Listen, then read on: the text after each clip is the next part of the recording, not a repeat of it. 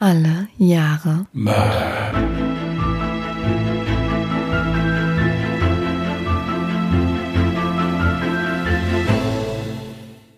Hast schon angefangen? Nee. Nein. Das lassen wir auch Ich wieder muss immer erst Mir gefällt schlucken, damit ich, damit ich darauf aufpasse, dass ich nicht zu sehr schmatze. Wenn Ach ich in so. den ersten Sätzen schon schmatze, dann hört sich das richtig doof Dann an. bleibt das jetzt auf jeden Fall so drin. Wow. Soll ich nochmal extra ein paar Schmatzgeräusche einfügen? Nein, nein, das, das, wir müssen uns ja noch was fürs nächste Mal aufheben. Wir müssen das ja noch steigern. Ach so. Willst du nicht mal die Leute begrüßen langsam? Ja, gute Idee. Danke. Gerne, gerne. Ich helfe ja immer gern. Ich dich nicht mit. Ja, da, das wäre, das wäre dann, ja, naja, bitte. Herzlich willkommen bei Alle Jahre Mörder, der True Crime Podcast mit Christian. Und Jasmin. Hi. schönen Sonntag zusammen. Die Stimmung ist hervorragend. Dabei könnte es eigentlich gar nicht trister sein, weil äh, wir haben irgendwie so ein bisschen die, ja, die Woche der extremen Fälle. Äh, Jasmin und ich, wir haben uns jeder einen Fall rausgesucht, wo wir uns dann zwischendrin immer mal getroffen haben und uns gegenseitig so ein bisschen therapiert haben, weil ähm, ja, ist schon ziemlich heftig, was da, was wir uns da rausgesucht haben. Also Jasmin, du hast ja bei deinem Fall sogar, warst ja gar nicht sicher, ob du überhaupt Ob ich ihn überhaupt Ja. nehme, ja. Und jetzt, wo ich mich dazu entschieden habe, weiß ich nicht, welche Teile ich rausmache und welche ich drin lasse. Da könnt ihr uns auch gerne mal euer Feedback zusenden über Instagram oder gerne per E-Mail oder über Twitter. Also mich würde es interessieren, gibt es denn zu krass für euch, dass ihr sagt, okay, nee, das möchte ich dann auch, wenn es ein True Crime Podcast ist und ich weiß, was mich erwartet, so heftig möchte ich es dann doch nicht haben? Oder sagt ihr, nein, je heftiger, desto besser, ich mag es spannend, ich mag es, ja, äh, ich finde keine richtige passende Bezeichnung dafür. man tut sich da mit einigen Sachen ein bisschen schwer. Also ich äh, habe da auch teilweise so ein bisschen Bedenken. Gerade jetzt bei dir hier bei Bestie von Belitz oder sowas. Also da hatte ich auch so so einen Fall, wo ich gesagt habe, oh je, kannst du das jetzt so vortragen? Aber nichtsdestotrotz, das Schlimme daran ist, dass diese Fälle ja, also was heißt, das Schlimme ist, dass sie zum einen ja wirklich passiert sind, also es ist ja kein Drehbuch oder sowas. Und zum anderen ist es ja dann auch interessant, darüber zu berichten. Deswegen versuchen wir das ja immer in einem respektvollen Rahmen zu machen. Deswegen ist auch jetzt dann gleich Schluss mit, mit spaßig, wenn wir anfangen. Ich finde, wir ziehen das auch immer ganz gut durch. Also insofern äh, fange ich jetzt an. Wir wissen auch noch nicht, welchen Fall wir zuerst davon hochladen. Wir wissen nur, dass wir beide aufnehmen. Genau, Deswegen schauen wir mal. Aber es werden beide hochgeladen. Das Einzige, worüber wir uns noch nicht einig sind, ist über die Reihenfolge. genau. Das äh, würfeln wir dann nachher aus. So, und dann gucken wir mal. Aber ihr kriegt ja auf jeden Fall beide zu hören. Dann würde ich mal anfangen, Frau Kollegin, wenn es Ihnen Sehr gerne, Herr Kollege. ja, ja. Ab jetzt darf ich wieder nicht mehr atmen. Ja, aber jetzt geht's los. Genau, bitte jetzt das Atmen einstellen. Gut. Also ihr nicht, ihr atmet bitte weiter. Ja, bitte weiter. Gut, also ich habe ja 1974 zugelost bekommen und habe da einen recht bekannten Mörder gefunden. Äh, nichtsdestotrotz fand ich den Fall aber auch wirklich so interessant, dass ich denke, der hat auch noch mal einen Platz verdient hier in unserer, hätte ich fast gesagt, besten Liste. Vorher haben wir wieder eine Triggerwarnung. Also in meinem heutigen Fall geht es um mehrfachen Mord, sowohl an Kindern als auch an Erwachsenen, ebenso Folter und Strangulationen. Also wer das nicht so gut vertragen kann, der sollte dann mal diesen Fall pausieren. Über Serienmörder liest man immer, dass sie oft eine Phase durchlaufen, in der sie nach einem Opfer suchen. Das kann Monate oder Jahre dauern. Aber wenn sie dann eine Person gefunden haben, verfolgen sie sie ständig und verlieren sie nie aus den Augen. Zitat Dennis Rader vor Gericht. Es ist für mich jedes Mal ziemlich erstaunlich und schockierend zugleich. Ich bekomme das Jahr zugelost und fange an zu suchen. Ich finde einen Fall, lese ihn, beziehungsweise schaue mir Dokus an und frage mich immer wieder, okay, ist das ein Drehbuch oder wirklich passiert? Das gleiche war auch bei meinem heutigen Fall so. Heute geht es bei mir um Dennis Rader, den Folterer von Wichita, oder wie die Presse und er selbst sich gerne nannte, BTK. B, also das B, steht für Bind, also für Fesseln. Das T steht für Torture, also für Foltern. Das K steht für Kill, also für Töten. Wichita im Bundesstaat Kansas. Eine blühende Stadt, in der die Menschen gerne leben. Doch im Jahr 1974 zog es auch einen skrupellosen und sadistischen Killer hierher. Und was die Bewohner und vor allem die Polizei damals nicht ahnten, er sollte dort mehr als 30 Jahre sein Unwesen treiben. Das Grauen sollte am 15. Januar 1974 beginnen. Was die Polizei dort am Tatort vorfand, geht manchen Beamten bis heute nicht aus dem Kopf. Das Ehepaar Otero und ihre fünf Kinder waren eine glückliche Familie. Die Mutter verdiente ihr Geld als Fabrikarbeiterin. Und Vater Joseph war pensioniert, nachdem er seinem Land treu beim Militär gedient hatte. Die Kinder waren ihr ganzer Stolz. Doch am helllichten Tag drang ein Killer in das Haus ein und erdrosselte die Eltern sowie den neunjährigen Sohn Joseph Jr. Am schlimmsten jedoch sollte es der elfjährigen Josephine ergehen. Sie wurde von dem Killer gefesselt und in den Keller des Hauses geschleppt. Dort legte er dem völlig verängstigten Mädchen einen Strick um den Hals und er hängte sie an einem Wasserrohr, was durch den Keller verlief. Der verzweifelte Todeskampf des Mädchens erregte ihn so, dass er währenddessen onanierte. Später wird in den Ermittlungen immer wieder die Vermutung geäußert, dass das Mädchen das eigentliche Ziel des Killers gewesen sein könnte. Die anderen drei Kinder der Familie überlebten nur, weil sie zu diesem Zeitpunkt in der Schule waren. Was den Beamten bei der Untersuchung des Tatorts auffällt, ist, dass die Telefonleitung des Hauses durchschnitten war. Auch waren die Ermittler sich sicher, dass die Tat eiskalt geplant war. Denn am helllichten Tag in ein Haus einzudringen und dort solch bestialische Taten zu vollführen, ohne vorher die Opfer beobachtet oder gekannt zu haben, hielten alle für unmöglich. Nachdem die Taten bekannt wurden, ist in der Stadt nichts mehr wie es war. Die Ermittler begannen sofort mit der Untersuchung von Spuren und vor allem mit der Analyse der sichergestellten Spermareste. Hier kam heraus, dass der Täter die Blutgruppe Null haben muss. Eine DNA-Analyse, wie man sie heute sofort in Auftrag geben würde, war im Jahre 1974 noch nicht entwickelt. Neun Monate lang versuchte die Polizei jeder noch so kleinen Spur nachzugehen. Es wurden Dutzende von Phantombildern nach Zeugenaussagen angefertigt. Und jeder noch so unwichtig scheinende Hinweis wurde bis aufs Kleinste durchleuchtet. Leider ohne Erfolg. Dann, im Oktober 1974, gestehen drei Männer, die Oteros ermordet zu haben. Was von allen Beteiligten als verdienter Erfolg angesehen wird, erweist sich als fataler Irrtum, als ein Brief bei der Polizei eingeht. Hier einige Zitate. Die drei Typen sind Schwätzer. Sie wollen nur Aufmerksamkeit im Otero-Fall erhaschen. Die wissen überhaupt nichts. Ich hab's getan. Ich ganz allein. Vielleicht könnt ihr ja dieses Monster in meinem Gehirn stoppen. Ich kann's nicht. Es hat schon sein nächstes Opfer ausgewählt.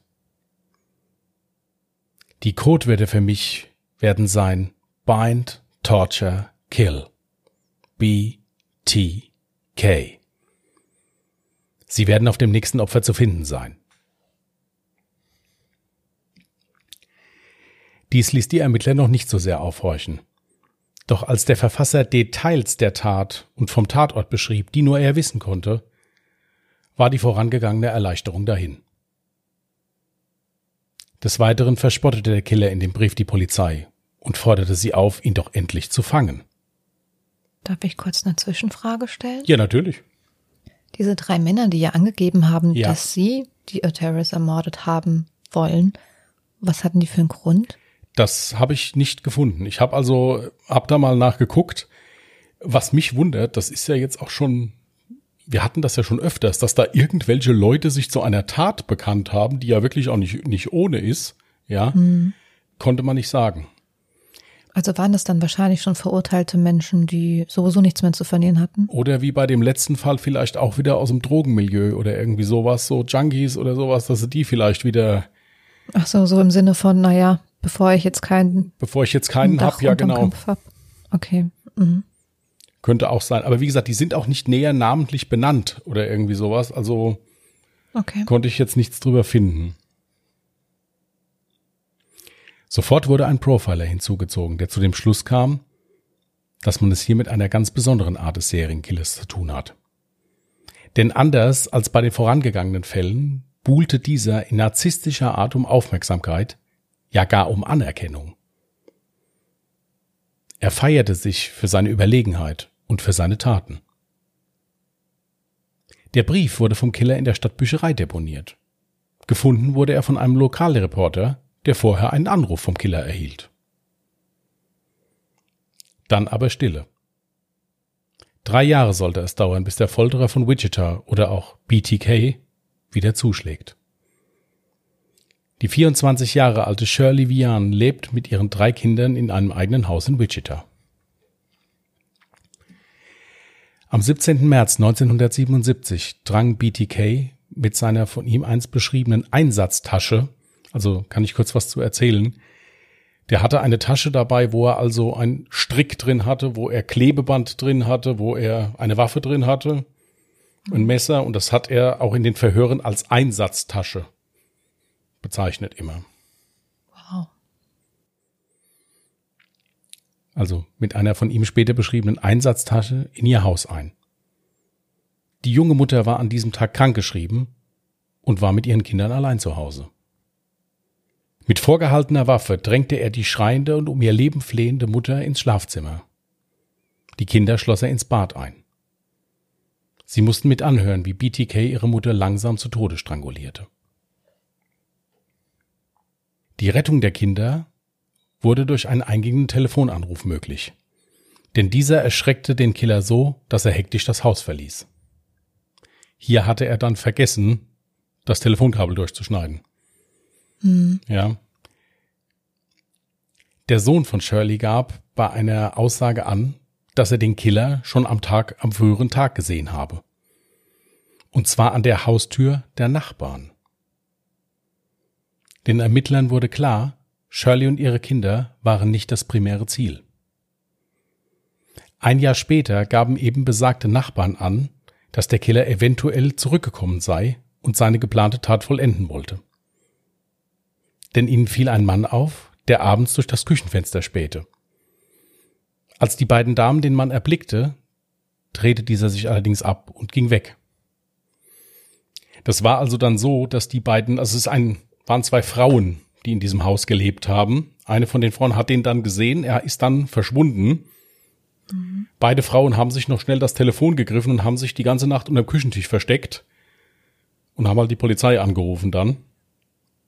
Aber es ist Okay. nichts passiert. Also es kam auch nie raus, ob er das war, aber wie gesagt, es ist halt naheliegend. Also habe ich das richtig verstanden, dass zwischen dem ersten Mord und dem zweiten lagen ja ungefähr drei Jahre oder sowas? Genau. Das heißt, eigentlich hatte er sich aber zu dem Zeitpunkt ganz andere Menschen ausgesucht, eben diese besagten Nachbarn, Ja. und hat sich dann aber spontan umentschieden. Weil die Nachbarn nicht zu Hause waren, offenbar. Okay. Ich werde auch nachher noch erzählen, was dieser Mann zwischendurch beruflich gemacht hat. Dann äh, ergibt das vielleicht auch ein bisschen den Sinn, warum der sich auch teilweise so auskannte. Okay. Also kann, kann ich auch im Prinzip jetzt schon sagen, der hat Schlösser montiert. Der hat für eine Firma gearbeitet, die Sicherheitsschließungen montiert in Häusern. Also so einbruchsichere Schlösser und so weiter. Deswegen kannte der sich halt auch teilweise mit, mit den Häusern aus und wusste natürlich auch noch teilweise, wie es in den Häusern ausgesehen hat innen drin. Du weißt, dass ich heute Nacht nicht schlafen werde, weil ich dir erzählt habe, dass ich am Dienstag ein neues Schloss bekomme. Ja gut, dann hast du ja bis Dienstag erstmal nichts zu befürchten. Es war ja keiner da. Wow. Ähm, Sorry, okay, wieder ernst werden. Ja. Den Ermittlern fiel auf, BTK sucht hauptsächlich Frauen aus, die alleine zu Hause sind. Am 8. Dezember 1977 sollte er wieder fündig werden. Die 25-jährige Nancy Fox lebte alleine und verdiente ihren Lebensunterhalt mit zwei Jobs. Dies war auch der Grund dafür, warum sie oft erst spät abends nach Hause kam. Am besagten Abend überwältigte BTK die junge Frau in ihrer Wohnung. Er fesselte sie und erwürgte sie dann mit einem Strick. Die Info über den Mord gibt er dann nach der Tat selbst bei der Polizei. Er ruft von einem öffentlichen Fernsprecher den Notruf und teilt Namen und Anschrift der Ermordeten mit. Die Polizei eilt sofort zu dem Fernsprecher, doch da war BTK schon wieder in der Nacht verschwunden. Auch hierbei war ihm wieder anzumerken, wie sehr er das Gefühl genoss, mit der Polizei zu spielen. Im Februar 1978 kommt ein Päckchen bei einem lokalen Fernsehsender an. Es war von BTK. Inhalt zum einen ein Brief, der ein Gedicht über die getötete Nancy enthielt. Auszüge habe ich euch ins Deutsche übersetzt. Was ist es, was ich erblick? Eiskalte Hände halten mich. Der Tod ist gekommen, wie ihr alle seht. Die Hölle hat ihre Pforten geöffnet, um mich zu holen. Ich stopfe deinen Mund, bis du nicht mehr sprechen kannst. Ich binde deine Füße, bis du nicht mehr laufen kannst. Ich binde deine Hände, bis du dich nicht mehr aufrichten kannst. Zum Ende schließe ich deine Augen, dass du nichts mehr siehst. Ich bringe dir den sexuellen Tod. Also im Englischen reimt sich das also wirklich auch wieder, das geschrieben hat. Ich wollte es jetzt nur auf Deutsch vortragen, weil ich finde halt, dann kann man es ein bisschen besser nachvollziehen halt. Unterzeichnet ist der Brief mit BTK. Auch schlug BTK in seinem Brief Namen für ihn vor. Die könnten bei der Berichterstattung dann verwendet werden. Ebenso bekannte er sich in diesem Brief zu sieben Morden. Denen an der Familie Otero, an Shirley Vian, Nancy Fox und einer noch namenlosen Person. Auch steht in dem Brief, wie viele Menschen er denn noch töten müsse, damit sein Name endlich in den Zeitungen stünde. Was sollen die Ermittler jetzt tun? Soll man dem Killer die von ihm geforderte Publicity geben oder nicht? Und wenn man es nicht tut, mordet er dann vielleicht noch mehr oder in kürzeren Abständen, um es zu erreichen. Auch die Namensveröffentlichung wird von mehreren Seiten kritisch betrachtet. Erfährt der Killer hierdurch doch eine Aufwertung in der Öffentlichkeit. Nach einiger Überlegung entscheidet sich die Polizei, an die Öffentlichkeit zu gehen und die Bevölkerung zu informieren, nein, vielmehr zu warnen. Ebenso kommen die Ermittler zu dem Schluss, dass BTK zum aktuellen Zeitpunkt am deutlich längeren Hebel sitzt und sie hofften ihn mit einem Gang an die Öffentlichkeit von weiteren Morden abzuhalten. Fest verwertbare Spuren gab es nach wie vor keine. Die sind also hingegangen, haben eine Erklärung im Fernsehen gemacht. Das ist also, das haben die Taten beschrieben, haben beschrieben, wer das war, haben beschrieben, wie der Kontakt mit ihm war und hatten dann auch Verhaltensforscher mit involviert und haben in diesem Fernsehinterview wie so einmal kurz aufflackern lassen eine Nachricht an den. Das war eine von ihm gezeichnete Brille. Der hatte also bei seinem ersten Brief an die Polizei hatte er die Brille von dem kleinen Mädchen, was er umgebracht hatte, gezeichnet, wie sie auf dem Boden liegt so wie er sie auch auf den Boden gelegt hatte. Diese Zeichnung haben die von BTK übernommen und haben darüber die Nachricht geschrieben, call the chief, also ruf den Polizeichef an. Okay. Die hatten damit die Hoffnung damals, die Verhaltensforscher zur damaligen Zeit, dass sich das in sein Gehirn einbrennt und dass er dann irgendwie den Drang verspürt, die Polizei anzurufen. Mhm. Genauso wie du mich jetzt gerade Skype-mäßig anguckst, hat das auch funktioniert, nämlich überhaupt nicht. aber es war ein Versuch wert. In Wichita selbst regierte neben der Angst auch nun das blanke Chaos. Etliche Menschen riefen schon beim kleinsten Verdacht sofort die Polizei. Diese war natürlich mit der Flut von Anrufen absolut überfordert. Auch wurde es für die Bürger zur Gewohnheit, täglich die Telefonleitungen des Hauses zu checken, ob sie vielleicht jemand durchgeschnitten habe. Auch stehen die Ermittlungen nahezu vor dem Stillstand. Keine Beweise, keine echten Verdächtigen. Und zu guter Letzt noch die Nachricht der Wissenschaftler, dass es sich bei dem Täter um einen sogenannten Non-Sekretor handle.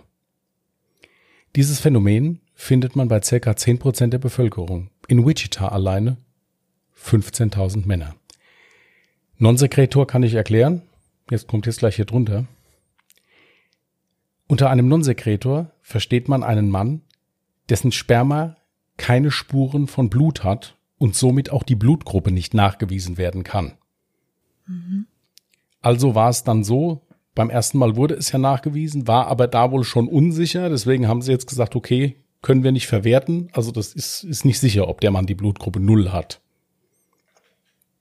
DNA nach wie vor noch nicht möglich.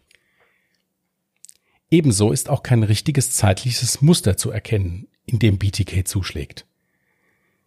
Die Phasen der Ruhe zwischen den Taten werden immer länger. Leider lässt sich auch bei den bereits begangenen Taten kein klares Muster erkennen. Lediglich die Feststellung, dass alle innerhalb eines kleinen Radius begangen wurden, konnte die Polizei treffen. Hinweise ergeben sich jedoch in den Briefen, die BTK verschickt hatte. Hierbei handelt es sich nämlich nicht um Originale, sondern um Kopien. Was der Täter allerdings nicht wusste, war, dass die Kopierer zu dieser Zeit ganz bestimmte Papierrollen und Toner hatten. Der Polizei war es somit möglich, den Kopierer ausfindig zu machen, mit welchem die Briefe kopiert wurden. Er stand auf dem Campus der Wichita State University. Richtige Freude kam hierüber allerdings nicht auf, da es sich um ein Münzkopiergerät handelte und es somit für jeden zugänglich war. Jetzt muss ich doch mal ganz blöd nachfragen. Ja. Was für einen Grund gab es, dass er nicht die Originalbriefe losgeschickt hat? Ähm, die Ermittler tippen darauf, dass er also das gemacht hat, um eventuell sich nicht mit der Tinte zu verraten oder gar mit irgendwelchen charakteristischen Abdrücken bei der Handschrift. Oder okay. gar mit Fingerabdrücken, die ja viel unkontrollierter raufkommen, wenn ich jetzt ein Blatt Papier beschreibe, als wenn ich es jetzt kopiere, weil dann kann ich ja hingehen und kann es vielleicht mit Handschuhen rausnehmen und man könnte den Brief auch gleich mit Handschuhen. Verfassen. Könnte man auch, er hat, er hat sie halt kopiert. Hm, also, okay. äh, ja, fand ich jetzt ganz interessant. Auch die Tonbandaufnahmen von seinem Anruf bei der Polizei wurden immer wieder abgespielt. Die Polizisten einigten sich mit den Profilern auf das Profil eines weißen Mannes Mitte 40. Mehr konnten sie leider nicht festlegen.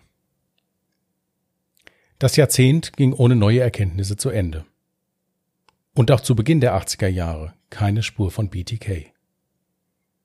Gott sei Dank immerhin keine neuen Morde. Hatte er etwa aufgehört? Die Sonderkommission blieb allerdings bestehen. Dies sollte auch notwendig sein. Denn am 27. April 1985 schlägt der Killer wieder zu. Die 53 Jahre alte Marion Hedge wird erwürgt in einem Wassergraben in der Nähe von Wichita gefunden.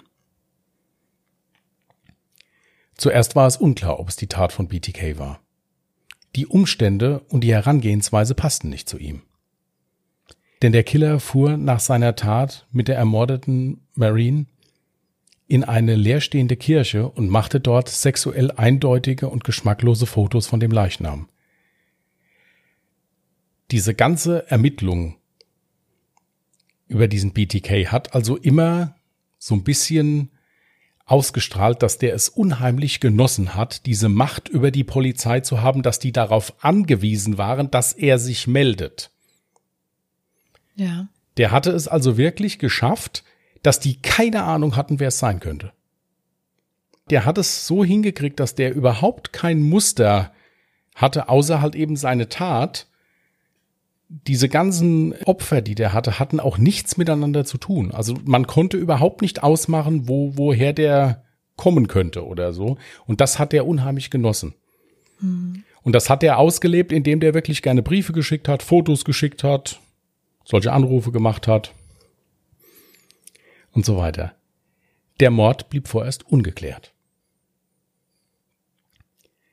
Und wieder sollte es sechs Jahre dauern, bis eine weitere Leiche gefunden wurde.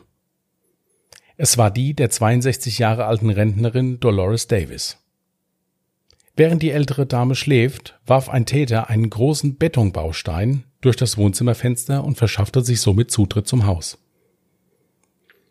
Als Dolores verständlicherweise nachsehen wollte, was passiert ist, stand sie vor ihrem Mörder. Dieser erdrosselte sie mit einer Strumpfhose und legte ihre Leiche unter eine Brücke, circa 15 Kilometer entfernt von der Stadt.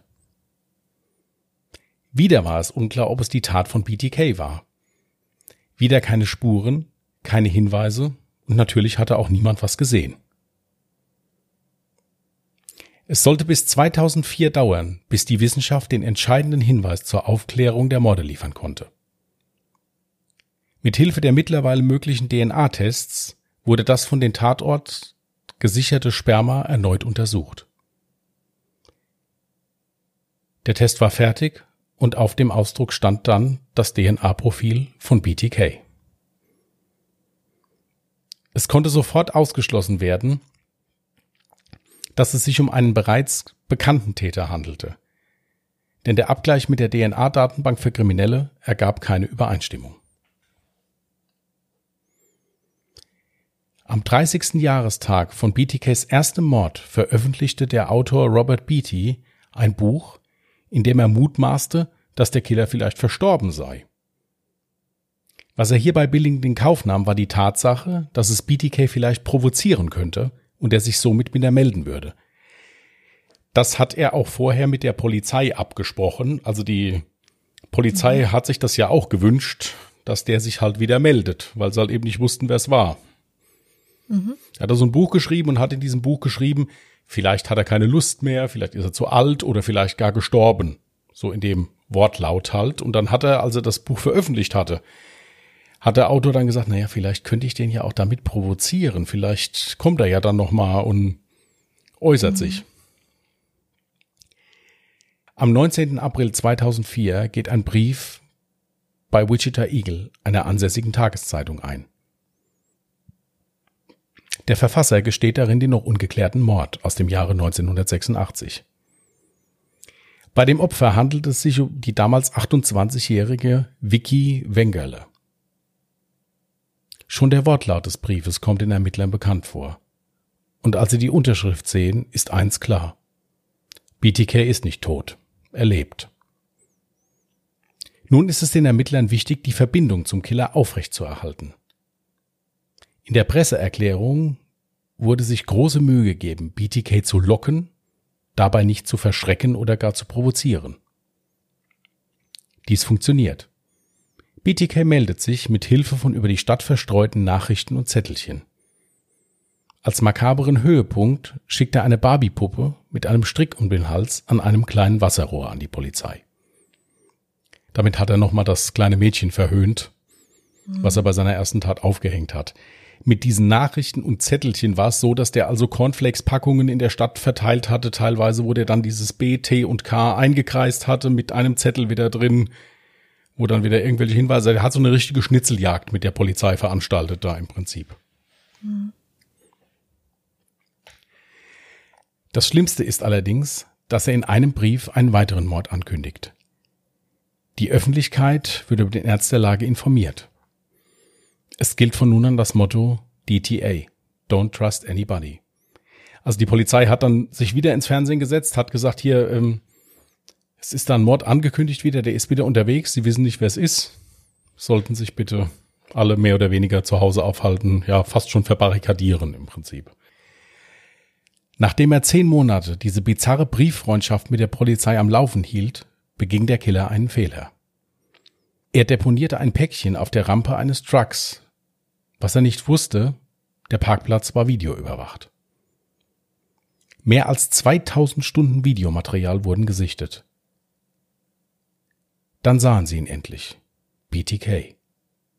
Jedoch war die Aufnahme zu schlecht, um sein Gesicht zu erkennen. Aber das Fahrzeug konnten die Ermittler identifizieren. BTK fährt einen schwarzen Jeep Cherokee. In dem gefundenen Päckchen befindet sich ein Brief mit einer Frage des Killers an die Ermittler. BTK möchte wissen, ob sich eine Diskette zu dem PC zurückverfolgen lässt, auf dem sie beschrieben wurde. Wenn die Ermittler ihm ihr Ehrenwort geben würden, dass dies nicht der Fall sei, dann könnte in Zukunft die Kommunikation über diesen Weg laufen. Die Antwort sollte über eine Kleinanzeige geschaltet werden, die sollten also eine Kleinanzeige schalten in einer Zeitung und sollten da hinschreiben als Antwort Rex, es geht in Ordnung. Das sollte also heißen wie kann nicht verfolgt werden, wir können über diesen Weg kommunizieren. Okay. Schon überhaupt diese Überheblichkeit zu schreiben, wenn ihr mir euer Ehrenwort gebt. Also das ist wirklich schon heftig. Ich bin gespannt, was daraus folgt. Es ist natürlich möglich, das zurückzuverfolgen. Hm, das dachte ich mir schon. Die Polizei belügt den Killer. Und BTK fällt drauf rein. Als die erste Diskette bei der Polizei eingeht, konnten die Ermittler feststellen, dass die Schreibsoftware auf die Adresse einer Kirchengemeinde registriert war. Nach einigen Recherchen ist nun nach über 30 Jahren klar, der Vorname von BTK ist Dennis. Und Dennis ist nicht irgendwer. Er ist der Präsident der Kirchenvereinigung und heißt mit Nachnamen Raider. Die Ermittler observieren das Haus von Dennis Raider in einem Vorort von Wichita. Und als erstes sehen sie den schwarzen Jeep Cherokee in der Einfahrt stehen. Ein Beweisstück, von dem Raider keine Ahnung hatte, dass sie es haben. Aber wie an seine DNA kommen? Auch hierfür finden die Ermittler eine Lösung. Denn Dennis Raiders Tochter war vor kurzem zu einigen Untersuchungen im Krankenhaus. Nach Anforderung der medizinischen Akten der Tochter haben die Ermittler endlich das DNA-Profil. Es passt. Am 25. Februar 2005, Dennis Rader ist gerade auf dem Weg nach Hause zum Essen, schlagen die Ermittler zu. Hands up, out of the car. Das waren die Worte, auf die die Polizei 30 Jahre lang warten musste. Jetzt haben sie ihn. BTK is arrested. Doch nun geht die Arbeit los. Was wird er enthüllen? Nachdem Raider zu Beginn alles abstreitet und den Ahnungslosen gibt, konfrontiert ihn der leitende Ermittler mit dem DNA-Profil. Dieses Verhör ist gefilmt worden und das ist auch veröffentlicht worden. Der hat also über den gesagt, ich habe hier ein DNA-Profil, BTK ist der Vater ihrer Tochter. Hat er über den Dennis Rader gesagt. Und da ist er dann eingebrochen. Okay. Und hat dann so etwas gemurmelt. Und dann hat der eine Polizist gesagt, are you BTK? Also sind Sie BTK? Und dann hat er gesagt, ja, ich bin BTK. Am 27. Juni 2005 legte Raider vor Gericht ein Geständnis ab. Nahezu regungslos, ohne jegliche Reue, berichtete er kalt sein Vorgehen bei den grausamen Morden. Besonderen Spaß habe ihm der Mord an Nancy Fox gemacht. Hier konnte er am besten und längsten Gott spielen. So, wer war nochmal Nancy Fox, das Mädchen, oder? Äh, Nancy Fox war die junge Frau, die er zu Hause überwältigt hat, nachdem sie von der Arbeit gekommen war. Hm, okay.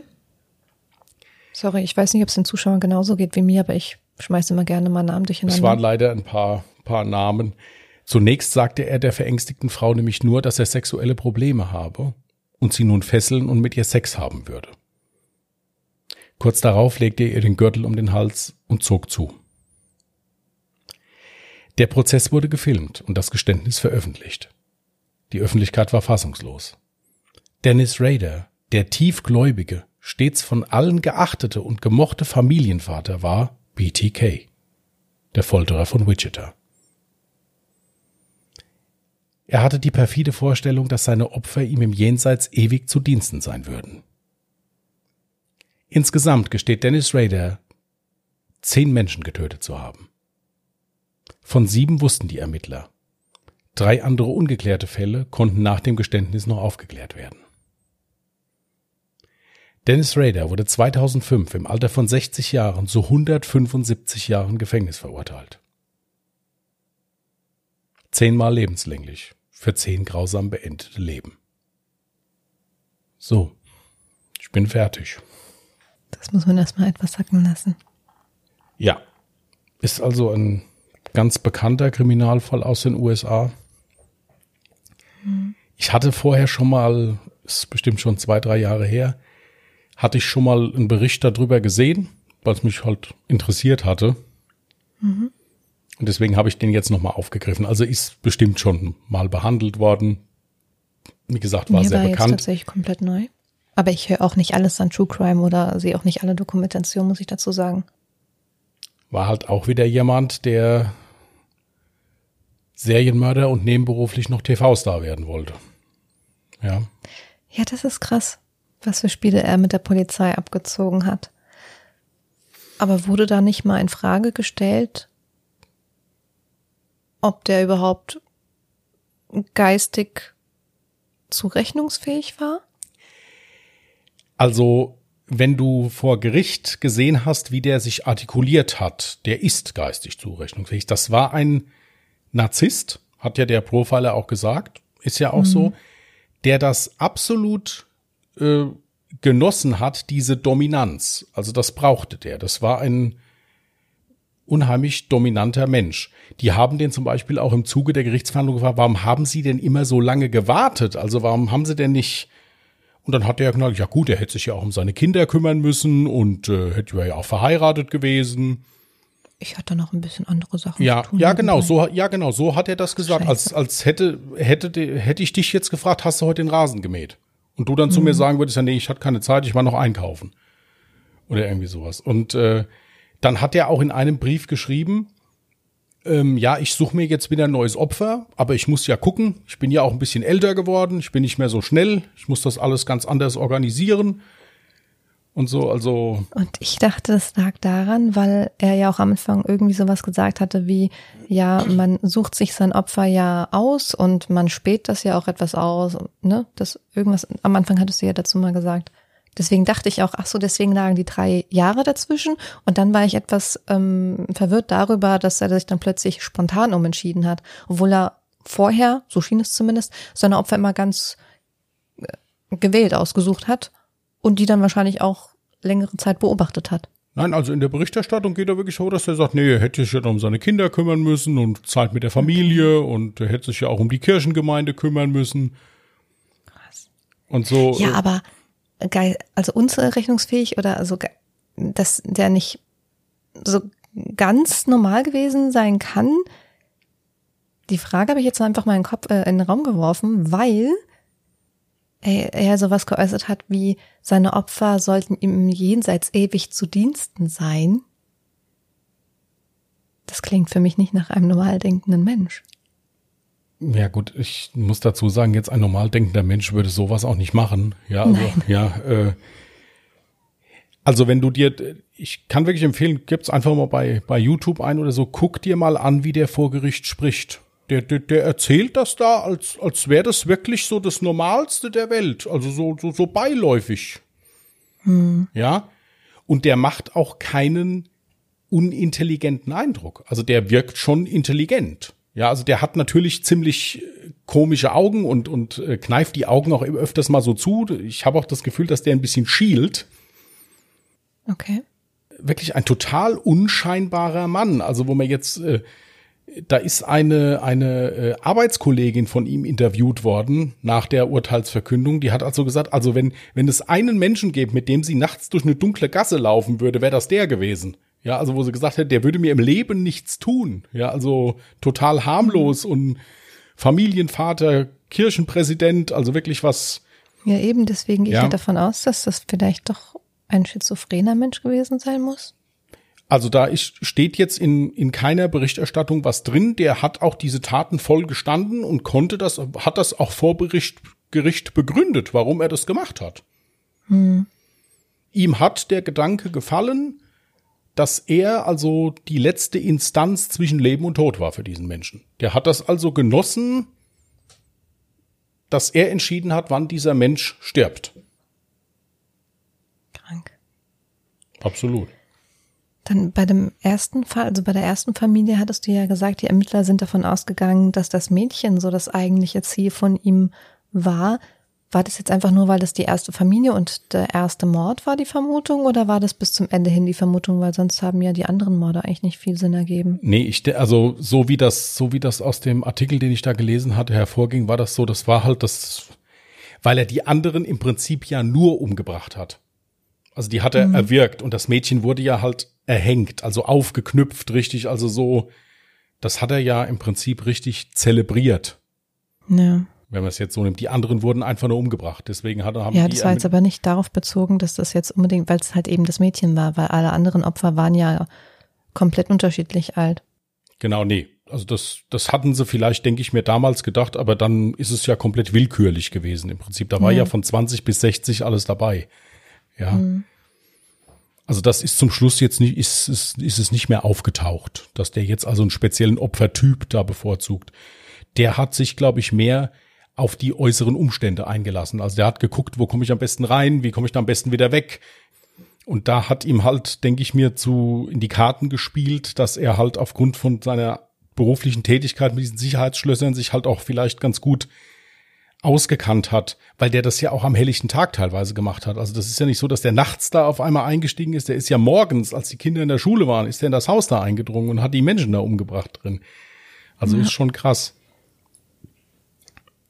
Was ich übrigens auch total krass fand, was du am Anfang gesagt hattest, dass du dir manchmal die Frage stellst, ob das jetzt gerade ein Drehbuch ist, was du da jetzt gerade durchliest, wenn du für den Fall recherchierst, oder ob das wirklich passiert ist. Und da muss ich ganz ehrlich sagen, ich habe auch schon so heftige Fälle gehabt oder habe jetzt auch wieder bei meinem neuesten Fall wieder so einen heftigen Fall. Im Normalfall müsste ich dabei eigentlich, glaube ich, so ein bisschen durchdrehen oder müsste ich viel zu emotional an die Sache rangehen. Ich habe aber manchmal das Gefühl, dass ich das Ganze so ein bisschen distanziert betrachte und tatsächlich immer so diesen Bezug zur Realität während der Recherche verliere und eher so das Gefühl habe, ich recherchiere gerade wie über einen Film. Ich weiß nicht, ob es nur mir so geht oder geht es dir teilweise auch so. Ich glaube, das mache ich schon oder mein Kopf macht das vielleicht auch aus reinem Selbstschutz, damit ich dabei nicht selber verrückt werde bei der Recherche oder nicht zu emotional werde.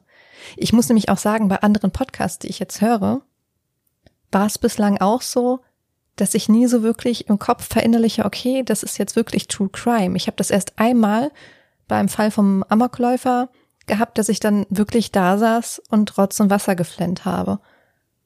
Aber sonst habe ich, wie gesagt, eher so das Gefühl, dass es halt wirklich gerade irgendwie wie so ein Film oder wie eine Erzählung, aber nicht so wirklich, man erfährt da gerade eine wahre Story.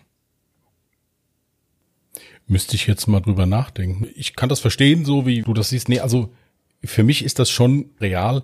Wo ich halt mein Problem mit habe, ist halt bei so gewissen Taten. Also jetzt hier zum Beispiel, wo dieses Mädchen da aufgehängt ja. wurde oder wenn da an Kindern generell irgendwas oder irgendwelche grausamen Sachen an Menschen da verübt werden, dann denke ich mir schon, mein Gott, was muss in dem Kopf vorgehen, um, um, um zu sowas fähig zu sein überhaupt? Ja. Richtig. Wo ich mich dann hinterher immer, was heißt freue, wo ich immer, wo ich dann immer gucke, okay, ist der geschnappt worden? Ja. So, das ist dann so, ja, Genugtuung kann man das eigentlich nicht nennen, aber wo man dann denkt, naja gut, wenigstens haben sie ihn gekriegt. Mhm. Ja, wenn man dann den Fall durcharbeitet und schreibt ihn auf, denkt man, naja gut, vielleicht hätten sie ihn auch schon vorher kriegen können, wenn sie hier mal geguckt hätten oder da mal. Aber klar, hinterher ist man immer schlauer. Es ist immer einfach, jemandem zu sagen, ja, hättest du doch mal. Mhm. Ja, also wie gesagt, ich äh, möchte nicht in der Haut von so einem Ermittler stecken teilweise.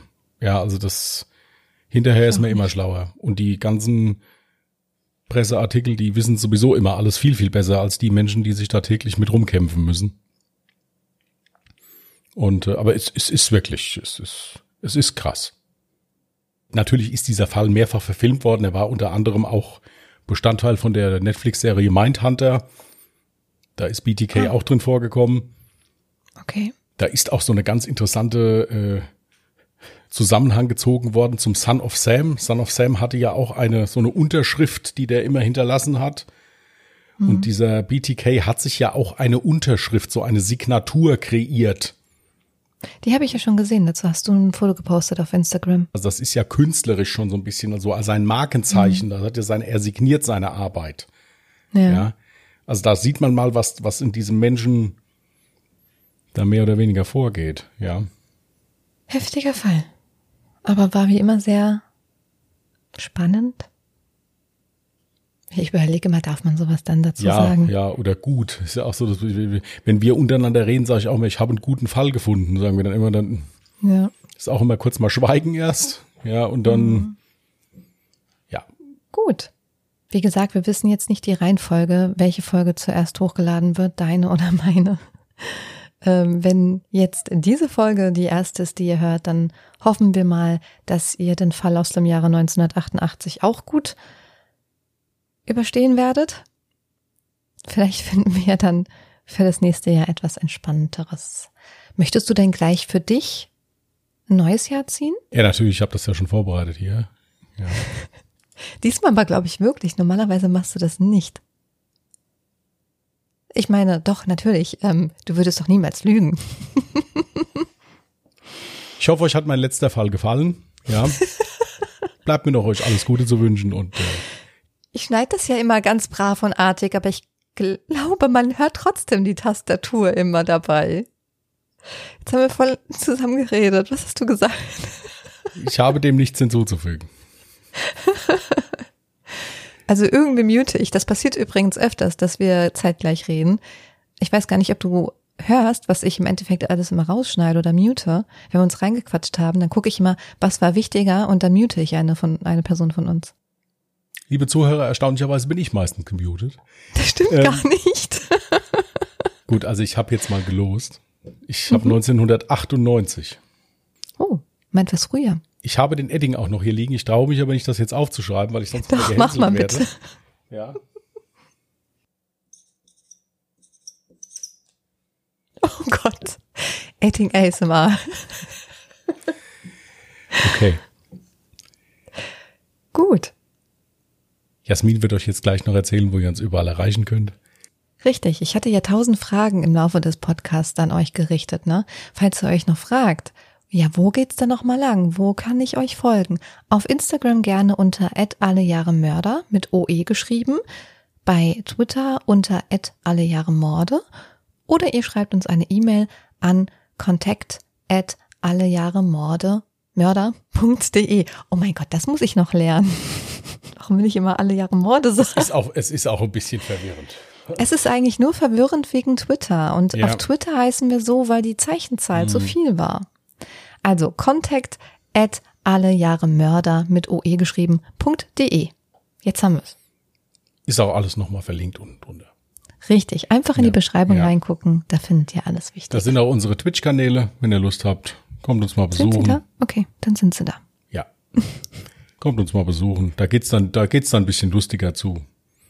Aber Ja. wenn da Fragen sind. Hat dann überhaupt tun- nichts mit True Crime zu tun. Genau. Aber wenn da Fragen sind, beantworten wir die gerne auch noch. Ist auch kein Problem. Mhm. Ja, da wünschen wir euch eine schöne Woche. Guten Wochenstart. Bleibt gesund. Passt gut auf euch auf. Und wir hören uns dann nächsten Sonntag wieder, würde ich sagen. Genau. In diesem Sinne, macht's gut, bleibt anständig. Tschüss. Tschüss.